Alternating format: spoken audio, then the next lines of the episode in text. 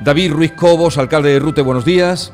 Muy buenos días, Jesús. ¿Qué tal está? Muy bien, aquí disfrutando de la mañana con vosotros, Canal Flamante alcalde, porque usted entró a raíz de la última, cuando se, hicieron las últimas elecciones. Sí, eh, bueno, llevo de conseja desde 2011, eh, luchando ahí en la oposición y al final pues me han dado los ruteños la oportunidad de ser el alcalde de todos, que voy a ser, voy a luchar por todo. O sea que desde 2011 lleva usted en la oposición y ahora ya ha cogido la vara de mando. Ahora, y además me estoy muy agradecido, se lo tengo que agradecer a todo el pueblo en general porque me han dado la oportunidad y encima de, gobernar nosotros solos, que también tenía mucha O sea que tienen mayoría. Mayoría absoluta. Muy bien.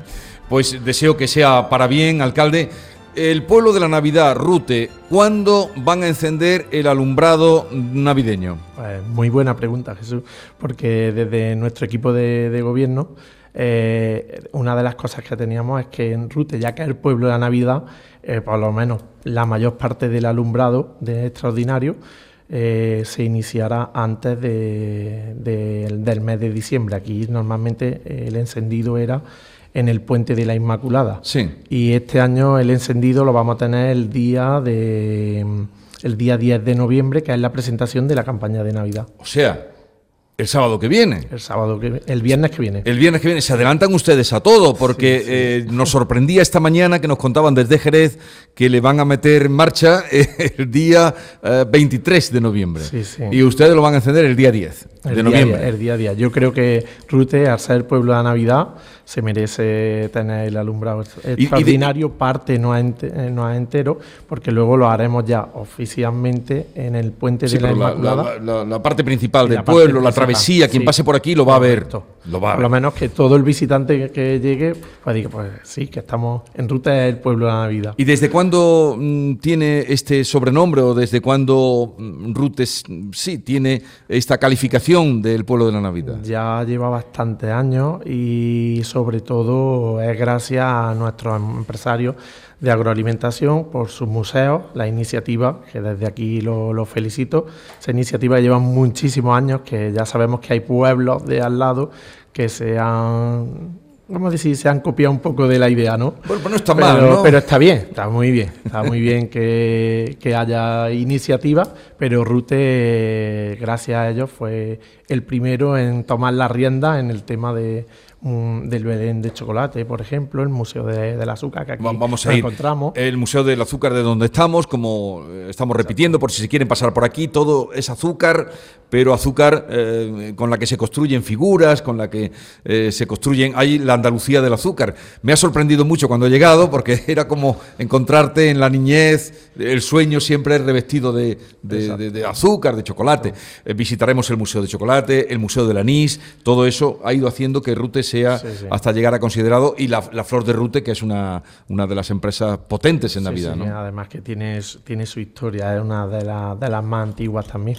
Como luego vamos a hablar con ellos, que sean ellos los que lo cuenten, alcalde. Perfecto. Eh, eh, ¿Qué proyectos eh, inmediatos tiene para, para, este pueblo que no llega a los 10.000 habitantes por muy poco? Sí, le falta nada, 196 personas. Le falta para llegar a los 10.000, que es otro de, nuestros objetivos. Tenemos que, seguir trabajando y, hacer de Rute más atractivo y también, sobre todo, el tema de, de empresarias de Rute que es muy potente. No sé si, si te han hablado ya de. No, no, no me, he informado, alcalde, pero sé eh, que hay una importante empresa. Bueno, el sector agroalimentario es muy importante, no solo dulces, también las chacinas. Ya el eh, Cervantes hablaba del jamón de Rute, que, que estaba investigando y es que Rute no siempre fue, fue también en una época de esa. decía, como una loncha de jamón de Rute. Exactamente, exactamente. Eh, me hablaba usted de, los importantes mm, sectores también industriales que hay aquí, ¿no? Sí, eh, aquí, bueno, hemos sufrido varios años y estamos sufriéndolo todavía, es la ampliación del polígono industrial, no tenemos suelo industrial y ese es lo primero que nosotros también queremos eh, poner en marcha, desbloquear ya la situación de una vez por todas, que lo vamos a conseguir, ya verás.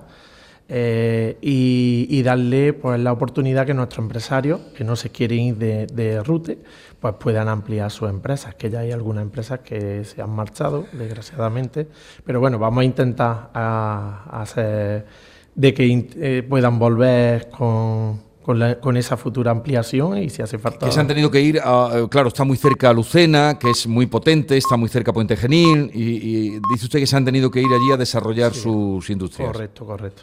Pero ustedes aquí, al verse en la subbética, que, es, una, eh, es una comarca muy potente en, Córdoba, mm, ustedes quieren sacar la cabeza también por sí mismos, ¿no? Sí, sí, no, claro, y además nos vamos a dejar no, no, la pía. Yo le digo a mis compañeros aquí que trabajar duro para sacar adelante todo esto y, demostrarle a todos los ruteños de que vamos a ir a, buen puerto. ¿El nombre de Rute de dónde viene? Pues la verdad que no me pilla ahora mismo que no lo sé. no nos iremos de aquí sin saberlo.